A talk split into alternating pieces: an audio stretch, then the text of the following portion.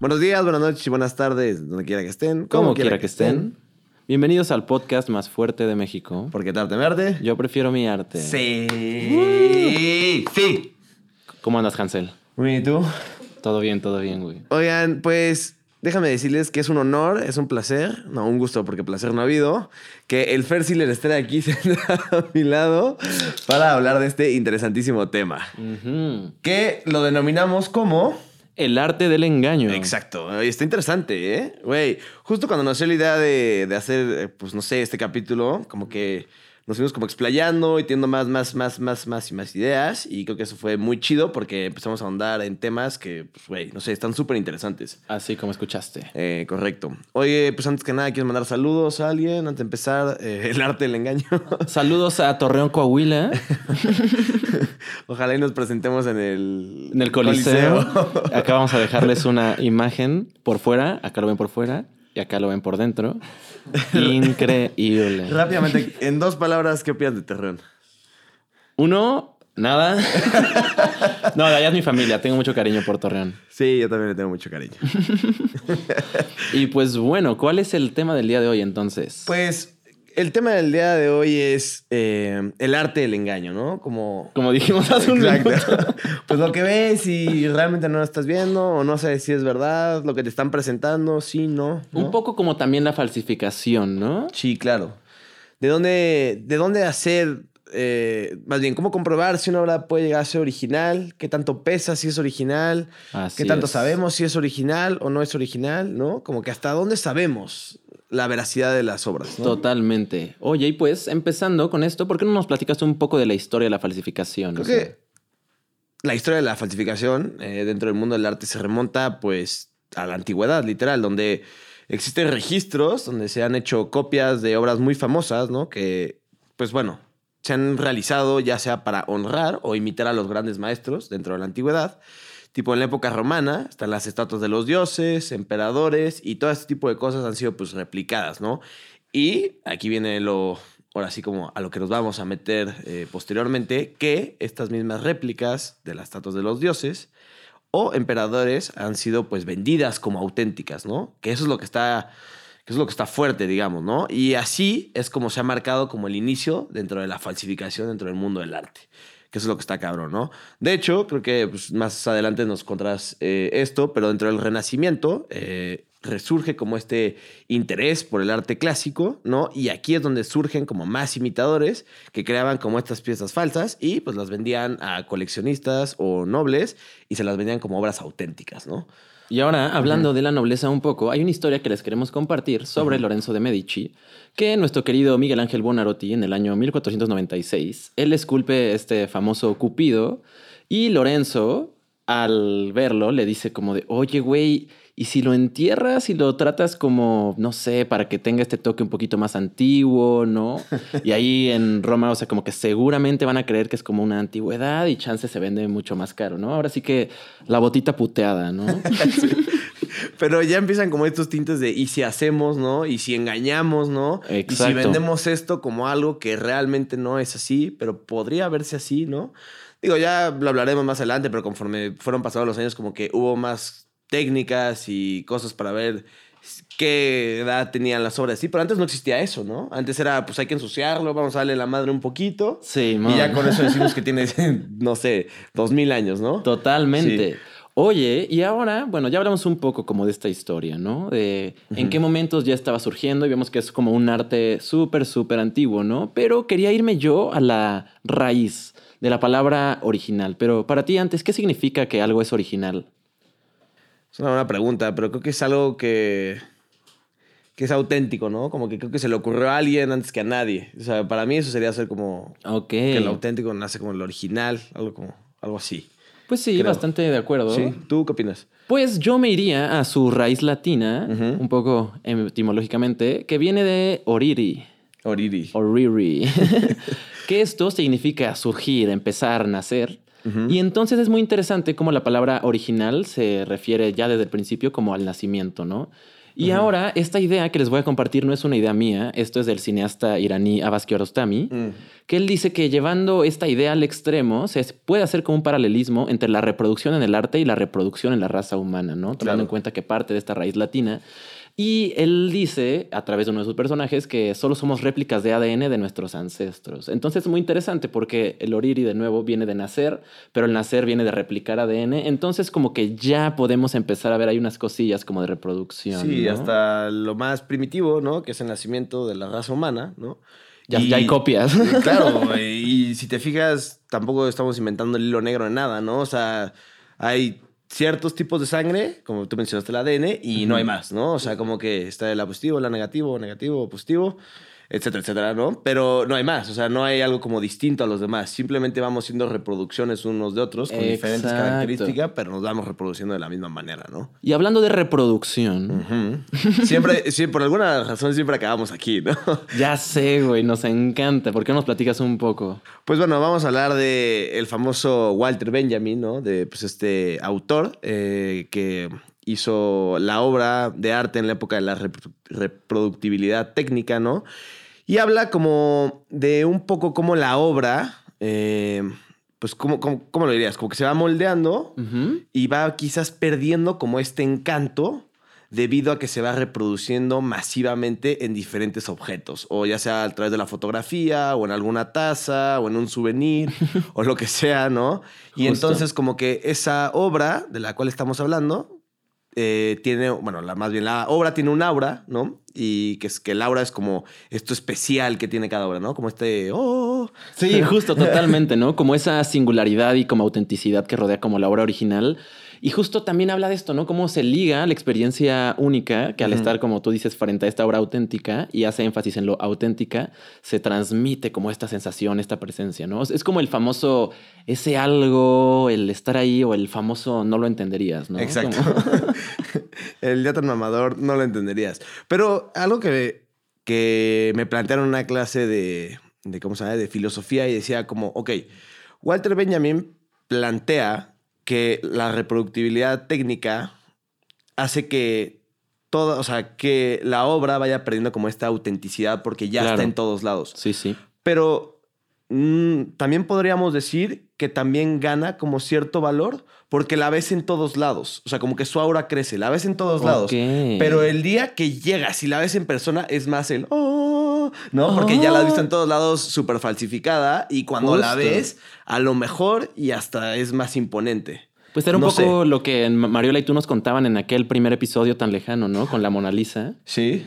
que justo está en todos lados, se ve porque es una obra como muy robada, entonces como que se construye. Claro, pues no hubo mayor publicidad para esta obra que estar un año en los periódicos de sigue desaparecida, sigue Sí, robada, man. y eso le creó como todo un, no sé, ¿no? Como un escenario alrededor para hacerla tan especial. Totalmente. Sí.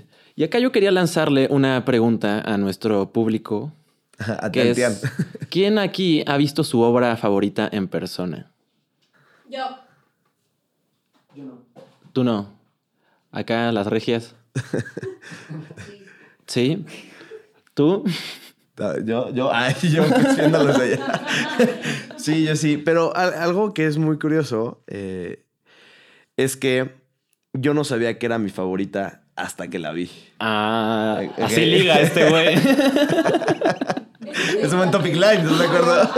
Totalmente. Oye, ¿cuál es tu obra favorita entonces? Mi obra favorita es La coronación de Napoleón. Ea. Eh, sí. Me- me- o sea, de verdad me gusta bastante, pero a ver, como que ya la había visto y dije como, está chida, ¿no? Pero pues justo la vi como en la computadora o en un formato mucho más pequeño, ¿no? Y cuando te encuentras con ella en persona, sí ves la dimensión, ves el tamaño de la Claro, obra y ahí claro. dices, güey, no, esto, esto me fascina, esto me encanta. Y a raíz de poderla ver en persona, fue como se hizo mi favorita, ¿no? A mí me pasa muy interesante porque, o sea, la mía es, bueno, usted tiene como, hay un doblaje medio extraño, puede tener algunas traducciones. Una de ellas es la reproducción prohibida o prohibida la reproducción, ¿no? Que interesantemente es el tema de hoy. Pero esta de Magritte, yo no la he visto en vivo. No sé si estuvo en aquella exposición en Bellas Artes a la que de la que hablamos en el episodio 25. Creo que no, la de. Sí, ya sé cuál. Es la que está como este tipo viéndose en el espejo y como que no hay un reflejo necesariamente, solo lo ves de espaldas dos Ah, veces. no, de hecho, de hecho sí estuvo. Ajá, Chale, sí. entonces sí pude haber visto mi obra favorita y nada más decidí no hacerlo porque soy un imbécil. Ajá, me dio hueva convivir. Porque invitado estuvo a la exposición. No, pero no podía, no podía. Tenía que cuidar a mi bebé. Pero, Padre de familia y todo. oye, yo te quería preguntar, o sea, ¿tú crees que, bueno, ya vimos que acá está un poco medio dividido, ¿no? Digamos como un 50-50 quienes sí han visto su obra favorita en vivo y quienes no la hemos visto. Pero ¿crees que el hecho de que no la hayamos visto en persona cambia el hecho de que sea nuestra obra favorita? Porque yo me atrevería a decir que, pues justo no. O sea, claro que la obra es un concepto importante, pero no tengo que verla en todas sus dimensiones para que me evoque ese sentimiento, ¿no? Yo estoy de acuerdo. O sea, como que el verla en persona es un plus. Ey, O sea, es un plus definitivamente, ¿no? Porque no hay nada como poder estar cerca de ella y como con todo lo que la rodea, ¿no? Quizás el museo, el marco, lo que sea, pero por algo te gusta, ¿no? Porque Ey. la pudiste haber visto en una imagen y te es estéticamente, no sé, placentera o lo que sea y te gusta y te transmite algo y dices, eso me gusta a mí, no necesariamente la tienes que ver en vivo. Siento que eso es un, un añadido. totalmente.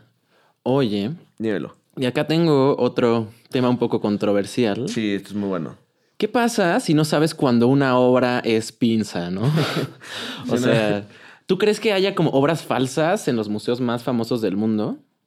Güey, qué, qué difícil pregunta. Yo creo que sí. Ok. Yo creo que sí, y lo vimos, ya hablaremos más adelante de eso, pero lo vimos en un documental, ¿no? Y qué le preguntaban justo al director del MET, del Museo Metropolitano de, de Arte. ¿Te refieres a Thomas Hobbing, director del museo entre 1967 y 1977? El mismo.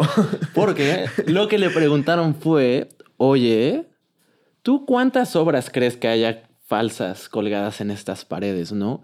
Y él afirmó alguna vez que chance hasta el 40% de las obras podrían ser falsificaciones. Pero estás hablando de que es el séptimo museo más grande del mundo y que tiene más de 2 mil millones de obras. ¿Dos mil millones? No, sí, no, más de 2 millones. Ah. tiene más de 2 millones de obras. O sea, pero a lo que voy es, es muchísima obra decir que el 40% es, es probablemente que sea falsificada, ¿no? Sí, un resto, ¿no, güey? Muchísimo, ¿no? Y tampoco se adentró a decir, o sea, exactamente cuáles, ¿no? Porque sabía que era muy peligroso y podía perder completamente el prestigio del museo, ¿no? Que tiene internacionalmente. Y eso es otra cosa, ¿no? O sea, como que pocas como cosas son tan autoritarias o como tan, no sé, elogiadas como las obras de arte, ¿no? O sea, como que realmente imponen mucho y como ahora tener como este pequeño dato o porcentaje, como que sí te pone a pensar un poco. Y creo que es un poco, por ejemplo, ¿tú crees haber comido tacos de perro, güey, alguna vez? Yo que sí, güey. O sea, a huevo Sí. alguna vez, ¿no?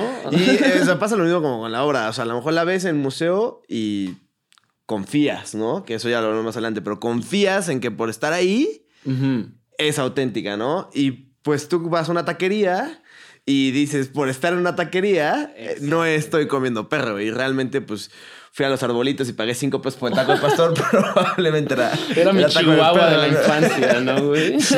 Claro, obvio. Entonces, pues, sí, sí se veía venir este tipo de cosas. Claro. Pero en un museo creo que confías más, ¿no? Justo. Porque hasta estás pagando una entrada, ¿no? Ya sé, Sí. güey. Eso es lo que es, es un poco, pues no sé, que te da que pensar. Totalmente. Y bueno, nada más quería mencionarles que para que pueda estar todo el mundo tranquilo, es que justo esta semana el Parlamento de Corea del Sur aprobó un proyecto de ley que prohíbe la cría y el sacrificio de perros para consumo. Y te pueden dar hasta tres años de prisión para quienes maten a un perrito para comer, ¿no? ok, solo como, como dato, ¿no? Y bueno, ahora volviendo a esto, ¿no? Como de que no sabes realmente qué si es de verdad, qué si es falso, qué es una réplica. Pues creo que de nuevo eso no cambia la experiencia mientras no sepas, ¿no? Es esta famosa frase en inglés de ignorance is bliss que a mí me encanta. Y justo hay videos en internet luego, yo ahí veía de niño unos que le ponen a algunos músicos a comparar guitarras, como de este es una Gibson y este es una Epiphone, ¿no? Tienen los ojos vendados y solo tocándolas tienen que decir qué guitarra es. Y güey, luego no tienen ni idea. Estamos hablando de una guitarra como de 8 mil varos contra una de hasta 200, 300 mil, o ya me estoy mamando, Tian. Sí llegan a valer eso, ¿no? Justo. ¿no? O por ejemplo, con la inteligencia artificial y las canciones, que pasó este caso con Bad Bunny, que güey, hasta la rola con inteligencia artificial sonó mucho mejor que su último álbum. o güey, luego hay unos que a mí me maman, que son como... son rolas de Jesse y Joy, pero cantadas en inglés con la voz de Taylor Swift, güey. O sea, sería como run, run, run en lugar de corre, corre, ¿no? corre, corre, Y, güey, pobre están, corazón. Ajá, están impresionantes y a, a mí no me importa que sea pirata, no me importa que sea algo generado por una computadora, me sigue haciendo sentir lo mismo. Te ¿no? gusta, claro. Me mama. Oye, y no sé, o sea, justo creo que platicamos como de este tema un poquito, de, de la música.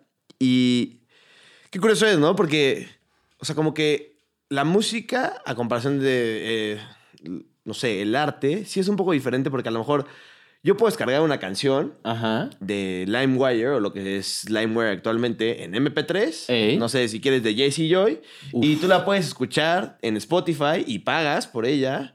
Y hay alguien que la compró probablemente en un CD pirata en el metro y se escucha igual. Igual, güey. ¿No? O sea, O es sea- un fucking MP3 de 320 kilobits, güey. O sea, Tal cual. O sea, probablemente tengas unas bocinas que son un poco mejores, ¿no? Unas. Harman Kardon, unas Bose. Pero vas a escuchar a lo mejor la canción un poco más nítida, pero eso no va a afectar la experiencia, ¿no? Vas a Exacto. escuchar los mismos 3.57 minutos que dura la canción. O sea, como lloras que- igual, güey. Sí, sea, exacto. con- Como, como que al final te transmite lo mismo. Y sigue siendo pirata la, la música, Es ¿no? como esos videos de antes de que un güey grababa un concierto y solo existía ese, esa rola en vivo, sonaba culero, de mamada, porque era la única forma de escuchar esa. Tot- Totalmente, güey, Y sí me ha pasado, y sí me ha pasado. Que hasta creo que bajabas el audio de YouTube para tener el, el, el- el audio, ¿no? Güey, O sea, justo, así todo jodido que hasta luego cuando no sé era el video musical que tenía como un intro de que están los Jonas Brothers, güey. Hablo de Burning Up. Que llega como un productor con el guion, güey. Y qué pedo, güey, tengo este día para un video y no sé qué, ¿no? Se descargaba con todo y ese audio del principio, güey, todo jodido. Y, güey, pero de nuevo, o sea, creo que eso no cambia necesariamente la experiencia. Solo que en la música chance sí tienes la conciencia de que es pinza. Y pues con el arte, bueno, con el arte, digamos, artes plásticas, pintura, lo que sea, como que chance no. Y yo justo tengo una anécdota. Pues yo de morro, pues era muy teto, a la fecha lo soy. Pero pues, güey, yo quería ser antropólogo. güey. Antes que astronauta. Ajá. Y, güey, pasé dos de mis cumpleaños en el Templo Mayor, güey. Y, y llevaba como a mis abuelos, les daba como el tour, güey. Y justo, esto fue en, en 2005, que traen una exposición al Museo de Antropología que se llamaba Faraón, el culto al sol en el Antiguo Egipto. Y, güey, fue una exposición pasadísima de... Estaba todo emocionado y le digo a mi papá como de, güey, vamos, vamos, aunque sea en día de escuela. El güey, arre, es güey. mi cumpleaños. Ajá, güey. casi, casi, güey. Güey, no fuimos a la escuela ese día y fuimos mi papá, mi hermano y yo a la exposición en antropología. Estuvo cabrón, güey. Y para mí mi momento canónico fue que ya al final hay como una proyección y luego como que esa cortina donde se proyectó todo, como que la suben. Y, güey, estaba el busto de Nefertiti. Y yo, a la... güey. O sea, es lo más cabrón que había visto. Y apenas hace dos, tres años, o sea, como que dije, güey, seguro era una réplica, güey. O sea, pasé más Seguro. de 20 años de mi vida pensando que era original y no, era una réplica, pero aún así fue un momento increíble para mí, güey, y sentí lo mismo, ¿no? Claro, o sea, al final eh, es lo que decimos un poco y ya lo hablaremos más adelante todavía, pero creo que transmite, ¿no? O sea, como que el arte, o sea, al final es- es- este busto de Nefertiti fue inspirado en algo, ¿no? Claro. Y ese algo es algo que te transmite de la igual manera, ¿no? Entonces, a ti te llegó a marcar esta exposición del culto al sol en el antiguo Egipto, Así es. sea haya sido una réplica o no, ¿no? O sea, para ti fue insignificante si era una réplica o no, tú solo admiraste la belleza de la pieza. Y yo, Exacto, básicamente, ¿no? sí, no, totalmente, güey. Oye, y tenemos acá un caso del que tú nos puedes platicar mucho mejor. Sí, es un caso que estamos eh, platicando que justo en Qatar, en el Mundial de Qatar del 2022, en diciembre, no sé, bueno, yo sé que tú sí sabes, pero los demás no se enteraron que cuando Messi y compañía, es decir, Argentina ganan el Mundial, pues a un fan se le hace muy, muy, muy cagado darle a Messi una Copa del Mundo que parecía original, pero no era original. O sea, los jugadores de Argentina, por un lado en la cancha, tenían la copa original y Messi que se acercó a una portería, un fan le dio la copa y Messi pensó que era la original y la estuvo besando y la estuvo compartiendo y tomándose fotos y la foto, digamos, la foto más famosa de Messi, que sale como cargando la copa, no es la copa original. Es nada más y nada menos que una falsificación. ¿A alguien le importó eso? A nadie, A nadie. en su vida, güey. Y es curioso porque esta es la foto más likeada de la historia de Instagram. Ah, güey. sí, sí, sí. O sea, es una locura ese güey, es de... Y, y volviendo a eso, ¿no? O sea, yo entiendo el concepto de, de aura de Benjamin y lo comparto en ciertas cosas, pero acá es como de, güey, ganaste la Copa del Mundo, me vale... Si es una alcancía de yeso, güey, del mercado de Coyoacán, güey. O sea, la vas a levantar igual estando en Qatar, ¿no? Claro, porque aquí lo que la gente admira, pues es básicamente. O sea, el trofeo es chido por sí mismo, pero aquí básicamente lo que la gente admira es lo que conseguiste, ¿no? Lo que lograste. Que fue ganar el mundial finalmente, después de regresarle la, eh, la gloria al pueblo argentino de Maradona y nos ponemos poetas e inspiracionales. Pero, o sea, qué locura que él siempre juró que traía la copa original en las manos, la besó, ¿no? La acarició, no se la prestaba a nadie y era una réplica, ¿no? Creo que Así hasta es. después le dijeron como, oye, Messi, la neta era medio piña la, la copa que traías. Y creo que él se enojó, ¿no? Fue como, ay, hijos de puta, entonces no quiero nada. Pero es como, güey, o sea, Eso no te quita lo campeón del mundo, ¿no? exacto, pero para él sí fue como, fue como un tema. Así es. Pero de nuevo es como eso, o sea, es una cuestión como de qué tanto contexto tienes o qué tanta, o sea, de nuevo, ignorance is bliss, güey, como para ese güey fue el momento más feliz de su vida probablemente.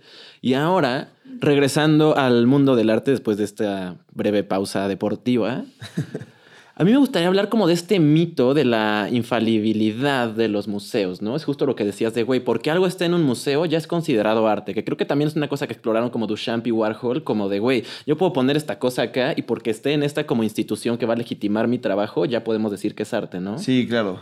No, y, creo que ahí hay un. o sea, hay un, un mundo de, de posibilidades por explorar y es, creo que todo un fenómeno. O sea, precisamente yo he visto, eh, no sé, eh, he visto casos y he leído casos en donde la gente, por ejemplo, puede tirar una pluma en un museo, sobre todo esto se da en el arte contemporáneo o en el arte conceptual, digámoslo así.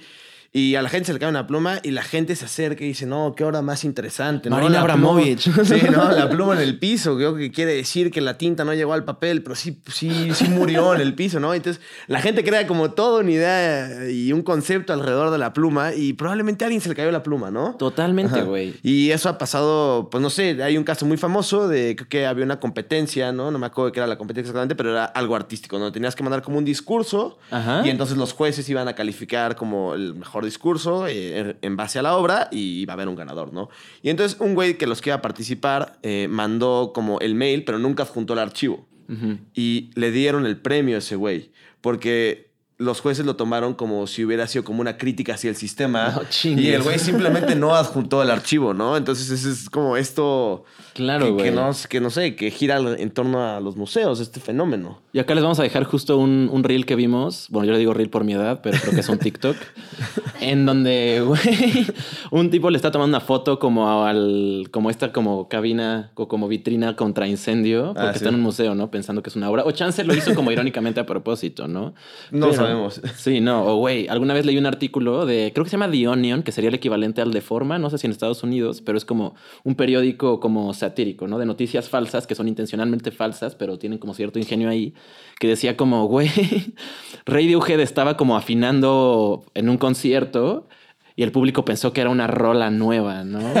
O sea, es como también hay como mucho público que le hace a la mamada y como que piensa, ajá, pues güey, nos encanta andar mamando, güey, y como construir cierto personaje de, ay, güey, Radiohead me mama. Exacto. Y yo fui, yo estuve ahí para presenciar el momento, porque si tú estás ahí, es más especial. Y ahorita lo vamos a hablar también, pero como que es la necesidad de construir una historia, de, de volver a descubrir algo nuevo, ¿no? Precisamente, no, pues Radiohead hizo una canción. No, güey, solo simplemente están Sí, afinando, ¿no? Solo eres un mamador, güey. Eh, ¿no? tal cual. Con todo respeto a Radiohead, yo los quiero mucho, güey. Pero, pues bueno, ahora les vamos a platicar un poco, ya que hablamos de este concepto de Laura y exploramos como algunos ejemplos de cuando sí es como algo súper auténtico y esta experiencia de estar en el momento y cuando no es realmente necesario como que la obra sea original, ¿no? Porque aún así te transmite. Claro. Y ahora, metiéndonos ya un poco de lleno al mundo del arte, les vamos a explicar un poco cuál es el proceso para autenticar una obra, ¿no? O sea, para tener esa autoridad de decir que sí es de verdad.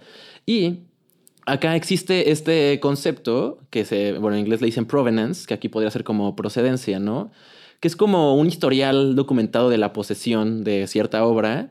Es como la tuvo esta persona. Es como, digamos, todo ese trayecto que hay entre él o la artista y el propietario como más actual, ¿no? Sería como un pedigrí de alguna forma. O, güey, cuando compras un auto seminuevo y te dicen como de, güey, único dueño, ¿no?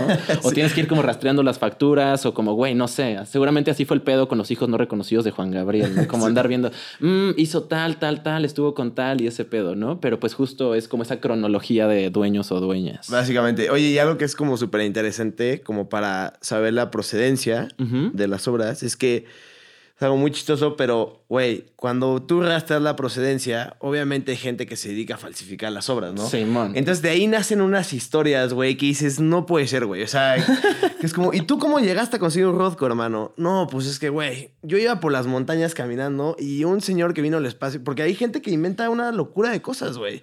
Y vino y me lo entregó personalmente. No te podré decir cómo se llama este güey por temas de privacidad. El caso es que yo me encontré un Rodco en el McDonald's y era mío. güey. Me viene en la cajita feliz, güey. No sé si era un performance de alguien, pero hoy tengo un Rodco y te lo vendo a ti en 10 mil dólares. Que, y luego la gente se lo cree, güey. Que te digo que esa es la necesidad por, pues no sé, que, que tienen las personas por creer la historia y decir como lo afortunados que fueron alguna vez en la vida, ¿no?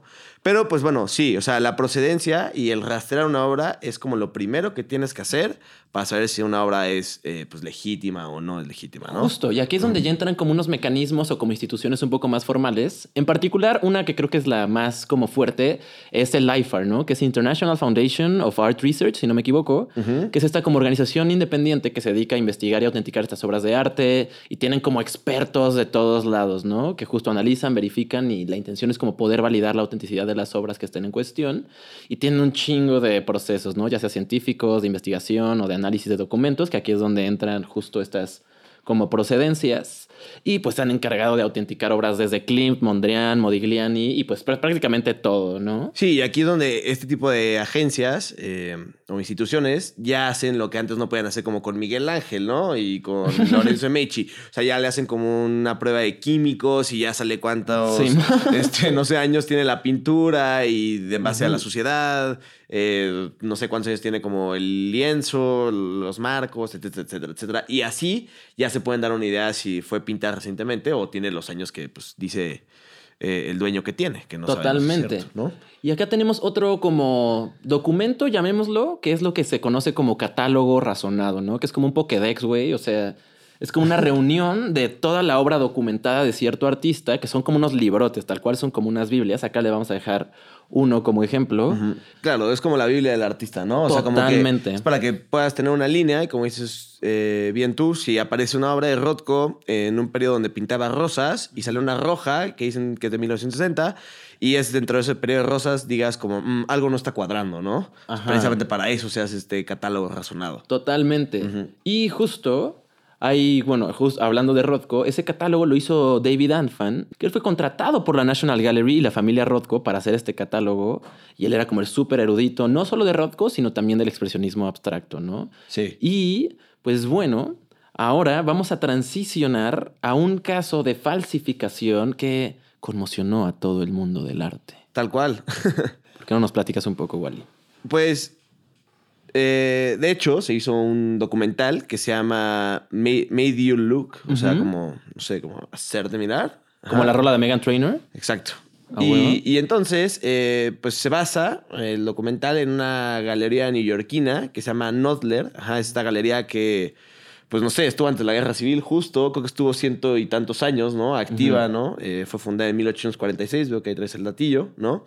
Pero, eh, pues básicamente se volvió como más famosa de lo normal debido a que hicieron lo siguiente, ¿no?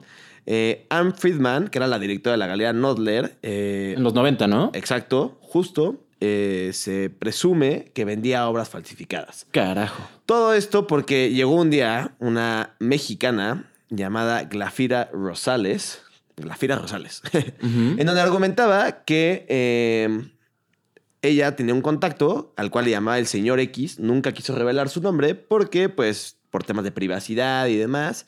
Entonces, eh, jamás, este, perdón, me perdí, pero jamás quiso revelar el nombre de este señor por temas de privacidad, pero que ella eh, tenía a su disposición cuadros de Pollock, de Rothko, de, de Kooning y Y de... del Motherwell también, ¿no? Sí, justo, como de grandes artistas justo dentro de este periodo, ¿no? Que era curioso porque algo de lo que carecía la galería neoyorquina era precisamente estos artistas, ¿no? Como que tenía varias obras de todos los periodos, pero justo este periodo no tenía, ¿no? Entonces como que fue demasiado perfecto, ¿no?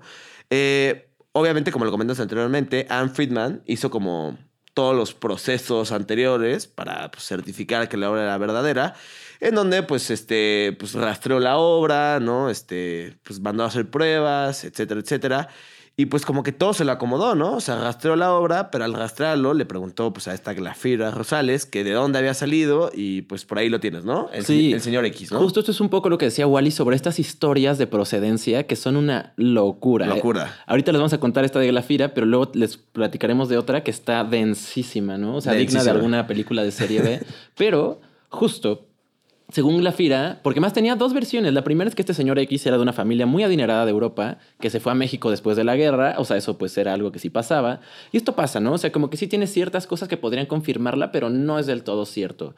Y pues esta familia, ya en México, después de ahí se va a Nueva York y compraron pinturas a través de un tal Alfonso Osorio, que vivía en Long Island, ¿no? Y era como este mecenas, por así decirlo, del famosísimo Jackson Pollock. Y supuestamente Alfonso contactaba al señor X como con todos esos artistas, y luego ya se llevó las obras a México y las selló como herméticamente en su sótano, y se las dio a su hijo, el señor X Jr., llamémoslo. Sí, tal cual. Y después su hijo las quería vender después de que su padre murió, ¿no? Que eso es en donde se sitúa o empieza esa historia, como en los 90 y a principios de los 2000, porque esto duró años, realmente duró mucho, mucho tiempo. Y justo de estas obras falsas que le vendió Glafira a la galería, que no estamos hablando de cualquier galería o nada, o sea, sí, como decía Wally, era probablemente la más importante de Nueva York y entre las Claro. top de, de- Del mundo, ¿no? ajá, del mundo, Sí. y si no al menos de Estados Unidos, y llevaba años, años de antigüedad, ¿no? Y como que era importante en la historia del arte en Estados Unidos. Pero bueno, se vende en 2 millones de dólares a un coleccionista llamado Jack Levy, este cuadro de Pollock que les vamos a poner acá. Y él lo compra con la condición de someter como el trabajo a una evaluación del IFAR, que es como quien les contamos hace rato, ¿no? El instituto este que se encarga de... Instituto Francés de Arte Robado. Exacto. que se encarga como de evaluar las obras si son auténticas o no. Justo. Y él, él queda que, pues justo, ¿no? Primero se somete como esta investigación, la cual quedó inconclusa y dice, no se puede aceptar como obra de Pollock, ¿no?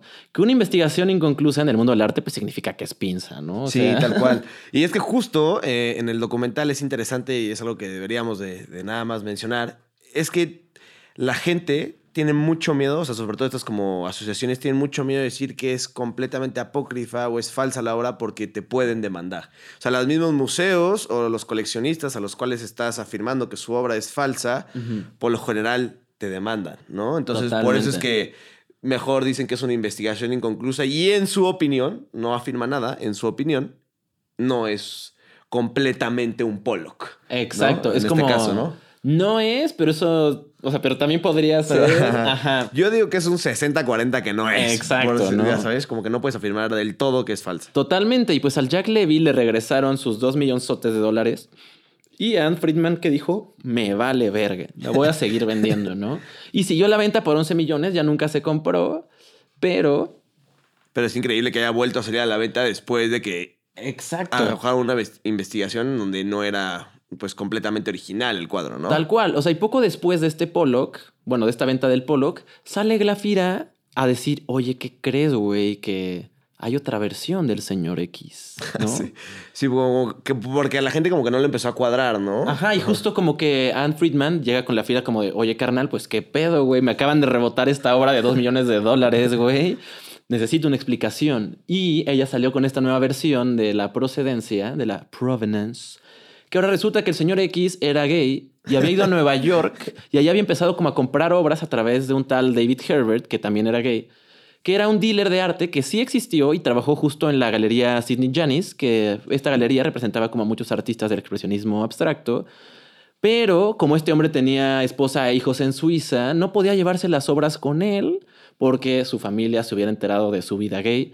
Entonces mejor las dejó ahí, ¿no? Y por eso misteriosamente luego como que aparecieron. Entonces pues vemos que ya aquí empieza como a caerse un poco la historia, ¿no? Y es lo que pasa con las historias de procedencia, como que puedes inventarlo y hay también cosas que no están nada documentadas, porque a veces si hablamos, no sé, de una obra del Renacimiento, Sí, no es claro. como algo que pasó en los 90, ¿no? O sea, son cientos y cientos de años atrás. Claro, y como que es mucho más difícil rastrearlo a diferencia de esto. Y entonces creo que como galerista, como que de entrada se te rebota en un cuadro y cuando preguntas por ¿Te qué... lo rebota un cuadro? Tal cual. Espero que no. Eh, te rebota, o sea, te dicen que no es original, te regresan el cuadro y entonces tú preguntas la procedencia y automáticamente te cambian la versión de la historia. Yo diría que algo, eh, que algo mal hay ahí, ¿no? O sea, como que, pero te digo, es esa necesidad que tienen las personas de creer que ellos sacaron un poco la lotería, ¿no? Y precisamente creo que esta persona como que ya lo iremos hablando, pero se negó rotundamente porque ella se sentía Indiana Jones y que había encontrado, pues no sé, el arca, ¿no? O la lanza de Jesús alguna cosa. así. O sea, sentía que había encontrado el tesoro que nadie había encontrado, ¿no? Es que imagínate, o sea, ya de por sí es un mundo como de muchos egos, sí te pone también al nivel históricamente en la historia del arte haber sido quien encontró eso, ¿no? Claro, y ella pues también quería eso, la fama, y obviamente que si ella vendía las obras, pues se iba a una comisión, ¿no? Justo, y como decías, o sea, no es cualquier arte, o sea, estamos hablando de los grandes, no solo del movimiento, sino también de toda la historia del arte, que también son de los cuadros o como obras más caras.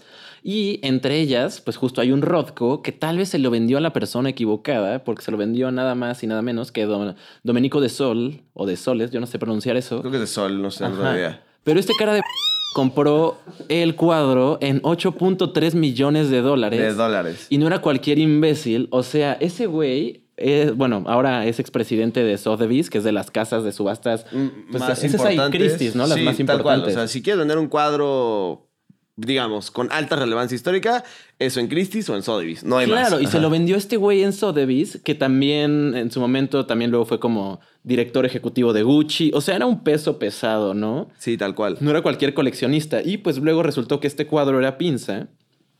Pero aquí es donde volvemos a David Anfam, que él fue el que hizo este catálogo de Rothko, que él estaba como autorizado por National Gallery, por la familia Rothko, para definir qué sí es Rothko y qué no. Y cuando Anne Friedman le enseña sus primeros Rothkos que estaba como encontrando a través de Glafira, él le dijo, ah, es bellísimo, ¿no? Que esto de nuevo nos dice como de, güey, aunque sea pinza, te hace sentir lo mismo. Claro. Pero también nos habla de que este mundo del arte y la validación y los expertos, los peritos, o sea, como de que, pues a fin de cuentas solo es como un análisis cualitativo, ¿no? O sea, claro que hay uno cuantitativo, pero como que, pues sí, si este güey era quien estaba legitimando las obras. ¿qué Tal cual, era, no? creo que en el documental se le denomina como el dios del Rothko, ¿no? O sea, como que él, o sea, si él no lo sabía en el mundo, nadie lo sabía, ¿no? Entonces, como que si él te dice que es bellísimo, ¿no? Pues como que confías en él, ¿no? Totalmente. Pero también es interesante porque a pesar de que era un Rothko falso, a la gente le transmitía, ¿no? Tanto así que pues estuvo dentro de, de un libro publicado, ¿no? Por Tasken, además. Sí, exacto, que es una gran, no sé, editorial de libros de arte. y de esos de, pasta dura de mil varos. Y hay unos más delgaditos que son un poco más baratos, pero también estuvo entre esos, ¿no? O sea, como que es increíble que, o sea, un cuadro falso estuviera dentro de uno de estos libros publicados, ¿no? Exacto. Pero a la gente lo veía y le hacía sentir, ¿no? Al final le transmitía lo que pues, Rothko quería transmitir dentro de sus obras. Totalmente. Y eso nos lleva ya como a las consecuencias de todo esto, que en total fue un fraude por 80 millones de dólares. Sí, que es muchísimo Eso es dinero. muchísimo, ¿no? O sea, como que justo la gente empezó como a desconfiar, empiezan a salir los escándalos y como que los miembros empiezan a cuestionar toda la autenticidad de estas obras.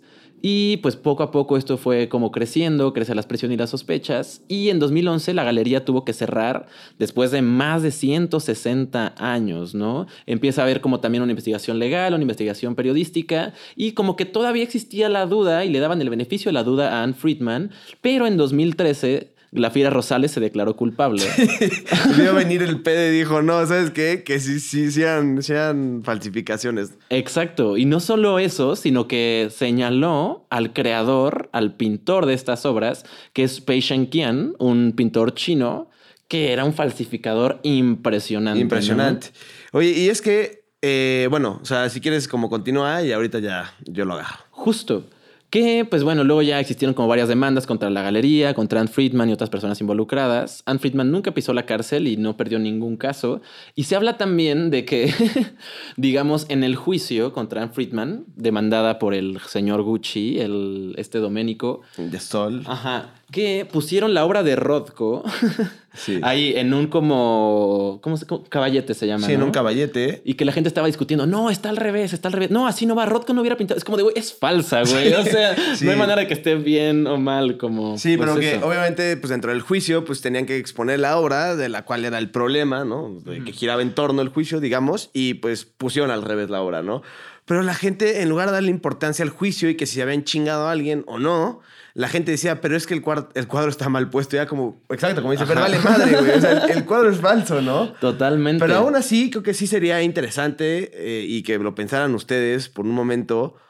Ok, es falso, ¿no? Pero igual, tanto el que lo compró y como que la gente que lo vio, porque nada más como paréntesis, este cuadro, cuando Domenico de Sol lo compra, se lo pide eh, un coleccionista en Suiza para exponerlo en una exposición de Rothko. Ujú. Y o- ocupó toda una pared de la exposición, una pared principal con ese cuadro.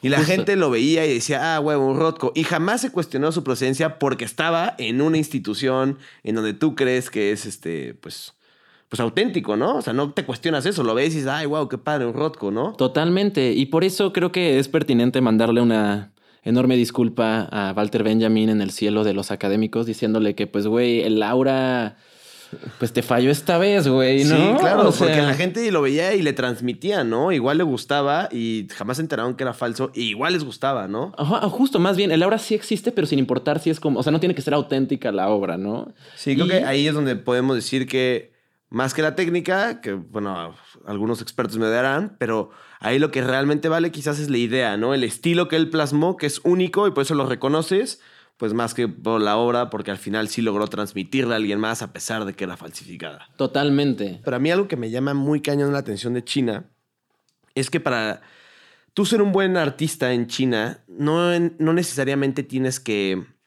que saber pintar bien o ser como altamente creativo. Para ser un buen artista en China, tienes que saber imitar bien. Exactamente. ¿Sabes? Como que, o sea, no importa eh, si sabes crear o no, eso como que les vale. Pero si tú sabes pintar como Pollock, como Rothko, como Van Gogh, tú eres mm, el mejor artista porque sabes imitar. Totalmente. Entonces, eso es el arte en China. Entonces, es una locura porque entonces ellos se dedican a imitar tal cual. Porque entonces así es la manera en que los chinos los valoran como artistas. Justamente, y pues de nuevo, o sea, no es coincidencia que el Patient Kian tuviera estos como dotes brutales. Imagínate, o sea, justo falsificar un Pollock y que se haya llegado a venderse por dos millones de dólares, eso sí es como un estudio o tener como el don, no sé. Y justo hay una localidad en China que se llama Dafen, que es como el epicentro mundial de la producción de, de la producción de reproducciones, por más que suene Es raro. como ¿no? la Plaza Meave de China. Ajá, justo, justo. Y acá, o sea, inicialmente era un pueblo de pescadores, pero como que luego tuvo esta transformación muy radical a la que se hizo como un lugar de producción artística en masa. Y tienen como este modelo industrial, digamos, si somos un grupo de pintores y vamos a replicar como puros, no sé, Turners o no, no sé, digamos, algo como, pues igual como paisajista o Van Gogh. Sí. Es como de, güey, yo voy a hacer como todas las montañas, tú haces todos los cielos, tú haces todas las manos, tú haces todos los rostros, ¿no? Y era como esta producción en cadena, como con un modelo industrial. Qué locura, ¿no? Que eso Ajá. exista. Justo. Y aquí les vamos a dejar como algunas fotos del lugar, ¿no? Y es como estos lugares como con montones de tal cual, como dices, es como ir al centro, ves muchos como óleos así y son idénticos, idénticos, ¿no? Y pues también como que estas prácticas han estado siempre como en cierta zona gris en términos de derechos de propiedad intelectual. Y hay como algunos críticos que dicen que esta práctica es como alguna forma de plagio y como que devalúa el valor de las obras originales, pero también hay gente que argumenta, y yo creo que me inclino más hacia este lado, a que es una manera de democratizarlo, ¿no? O sea, si tú quieres tener eso como en tu sala o poderlo colgar en algún lugar, qué bueno que, o sea, que tu obra sea como tan idéntica, como que siento que le da, no sé, cierto valor. Y yo siento que no daña a nadie realmente. No, para nada. A ver, yo creo que hay dos cosas que hay que platicar aquí. Una, y más, o sea, y me parece una importante, es ¿por qué te llegaron a ofrecer un Rothko o un Pollock? O sea, no estoy demeritando a Pollock, ¿verdad? Quiero que quede muy claro. No lo estoy demeritando en ningún momento. Creo que pues él inventó la técnica del dripping, ¿no? Creo que existe movimiento dentro de su obra e intenta plasmar, pues, no sé, como cierto discurso dentro de su obra que es muy válido y es. muy chido, pero obviamente es mucho más fácil falsificar un Pollock que falsificar, no sé, la piedad de Miguel Ángel o, o el éxtasis de Santa Teresa de Bernini, ¿no? Sí, o sea, la verdad. Eh, creo que eso es algo como importante, ¿no? Como que estos cuates, estos chinos, se dedican a hacer eso porque es mucho más fácil y también es mucho más eh, bajo en costos. Esa es una. Y dos, creo que también la gente eh, necesita tener el original solo por decir yo lo tengo. ¿no? Totalmente. O sea, cueste lo que cueste, puede haber un buen de reproducciones, puede haber muchísimas cosas, pero yo tengo la hora, cueste lo que cueste. Justo. Como Ey. John Squire, güey, que hablamos de los Stone Roses, que se Ajá. chingó un Pollock. O sea, Justo. disco. Tal cual. Chequen ese episodio, está muy pasado de ver, según yo es el 88. y sí, es eso, como que a veces también puede llegar como a hacer ese tributo, ¿no? Y siguiendo con Pollock, vámonos a otro caso bastante interesante, que esto sucede en California con una abuela muy querida y simpática de nombre Terry Horton. Ella era una camionera jubilada en el estado de California, ¿no? Y ella compró un cuadro ahí en una tienda de segunda mano, en esas thrift shops que tanto le mamaban al Macklemore. Por 5 dólares en la década de los 90, compró esta obra que tenía ahí como pintadito, salpicador, ¿no? Y no sabía que esto podía ser un auténtico Pollock. Y era solo para una amiga suya, pero a su amiga se le hizo horrible. Es como de, güey, ¿qué es esa basura? Yo no la quiero. Además no cabía en su casa y fue como, pues bueno, lo pongo en una venta de garage. Y en una venta de garage de repente llega un güey como de, oye, carnal, chance eso es un Pollock, güey. Yo que tú veo qué pedo con esa, con esa pintura, ¿no? Y ella como de, güey, ¿quién mierda es Jackson Pollock, no? Sí, claro. Justo. Y entonces como que al descubrir que era esta obra como posiblemente muy valiosa, como que intenta autenticar la pintura y luego los expertos en el arte como que estaban de, no, güey, como que, ¿dónde está tu procedencia? ¿Qué pedo? ¿No? Ella solo tenía como este ticket de pagar 5 dólares por la obra en esta como thrift shop. Sí, tal cual. Justo, y güey, luego cerró la tienda, entonces como de, güey, ¿qué verga voy a hacer? Y aquí es donde ella se inventó probablemente la historia de provenance más interesante de la vida. Ella se inventó que estaba este como barista que se llamaba Pops, que era dueño de un bar en Mount Baldy, en California, que tenía como este bar donde las estrellas de cine de los años 40 como que iban mucho a pistear, ¿no? Junto con otros artistas de la época. Y pues un día estaba ahí toda la banda y como que empezó a nevar muchísimo y no pudieron salir. Y pues el Jackson siempre llevaba sus pinturitas, ¿no? O sea, era el chico de los plumones, el chico de los pinceles, digamos. ¿no? Y nuestro querido Jackson, chico de los pinceles, como no podían salir, dijo, güey, pues qué tal que para pasar el rato cada quien se pone a hacer un cuadro, ¿no? Yo me voy para acá, tú para allá, yo para allá, lo que sea, hacemos un cuadro. Y que todas las estrellas de cine estaban ahí, ¿no? O sea, Humphrey Bogart, Clark Gable, John Wayne, y todos estaban como pintando. Y luego ya que terminan de pintar, pues llega el momento, el momento de mostrar su obra, ¿no? Y que el Pollock dijo como de, pues güey, esta es la mía, pero esperen, todavía no he terminado. Y se subió a la barra y la firmó nada más y nada menos que con su pito. sí. Eso fue lo que hizo, según nuestra querida como Terry Horton, ¿no? Que obviamente nadie le creyó esa historia de Provenance, pero pues güey, está bastante creativa, ¿no? Sí, ta- también es eh, como que obligado eh, descalificar a este tipo de obras siendo un poco por, como por la academia, las instituciones, porque pues es como decir, ¿cómo voy a decir que sí encontré un polo que en 5 dólares? No se lo puedo creer. O sea, por más que haya sido original, probablemente ellos dijeron no. No, o sea, porque no pudo haber acabado ahí. Y Justo. probablemente era original, ¿eh? Y ahí también es donde está otra cosa, porque ella fue con Peter Paul Vero, que es un autenticador de Montreal, que tiene como este método super forense y con puras técnicas acá de CSI. De hecho, si buscas su nombre en internet, el cuate está como catalogado como microscopista, güey. Yo no conocía esa profesión. pero de que el güey acá con microscopio y todo el pedo se pone a como a autenticar obras y así ha autenticado Turners, güey. Ok, O sea, gente acá muy choncha igual. Y pues él encontró como un rastro de huellas digitales en la pintura que había comprado esta chica, esta señora, y también en una lata en el estudio de Pollock, la misma huella digital, ¿no? Hizo como el match y pues todo funcionó, pero aún así como que nadie le dijo, o sea, todos dijeron como de, pues, güey, es pinza y no sé qué. Y de nuevo, esto como que nos lleva a cierto clasismo en el mundo del arte, que como ella era Sí. camionera y como que no tenía de, la, o sea, como idea de quién era Pollock y así, o sea, como que, güey, nada más quisieron verle la cara y como que a la fecha creo que sigue intentando venderla, ¿no? Y probablemente, eh, y, y digo, eso es otro tema para otro capítulo, pero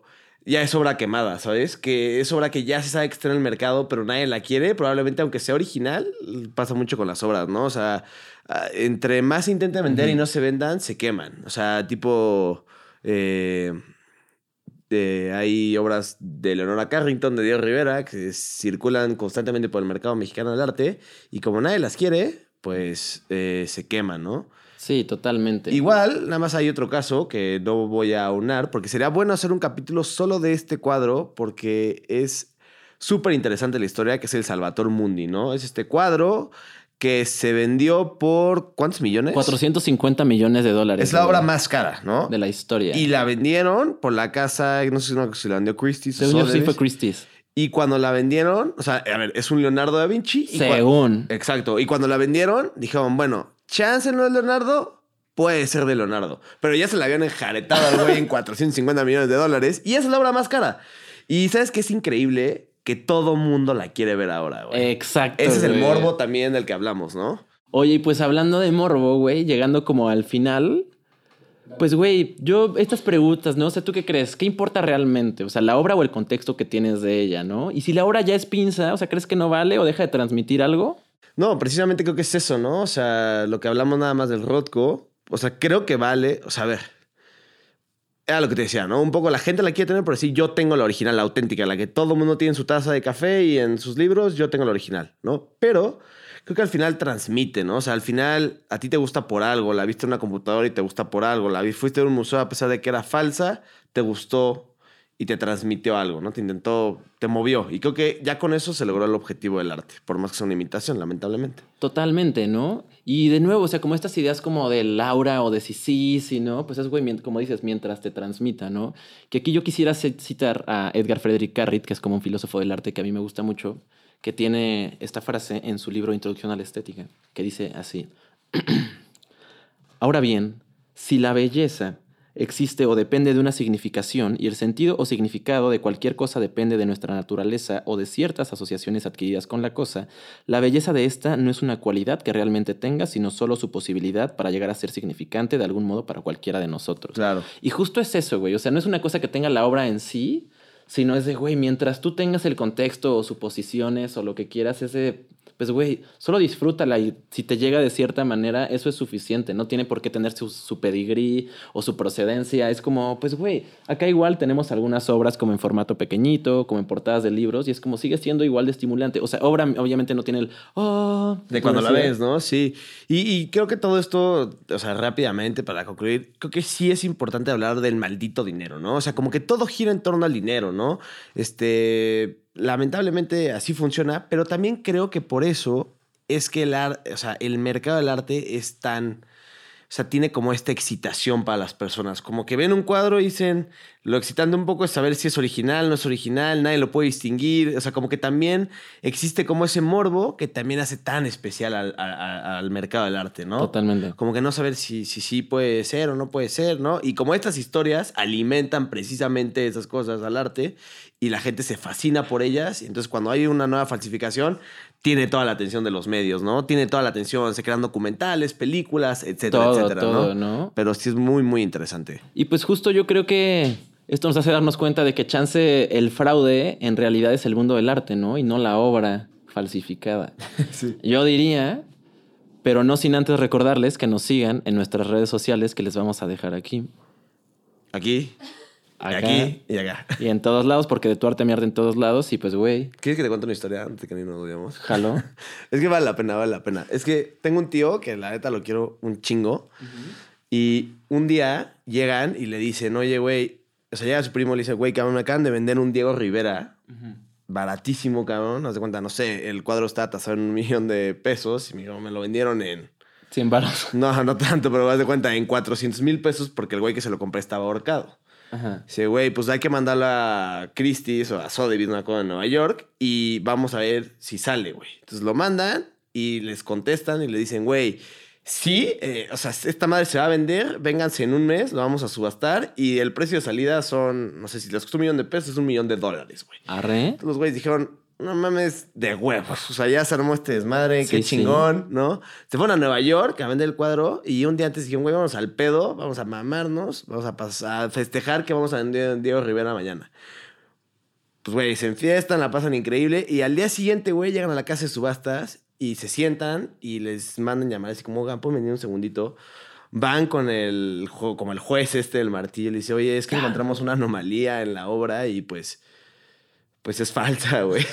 y ya se han gastado un chingo de dinero la noche anterior pensando que iban a vender la No obra en millones de dólares y no, güey, era falsa, güey. Fue pinza, güey. Y al final, pues nada más gastaron y les dijeron que su cuadro era chafa y se regresaron con su Diego Rivera a México. No, y el varo que se gastaron en la pedota, güey. O sea, eso fue más que el cuadro, ¿no? Sí, pero esas cosas suceden, ¿eh?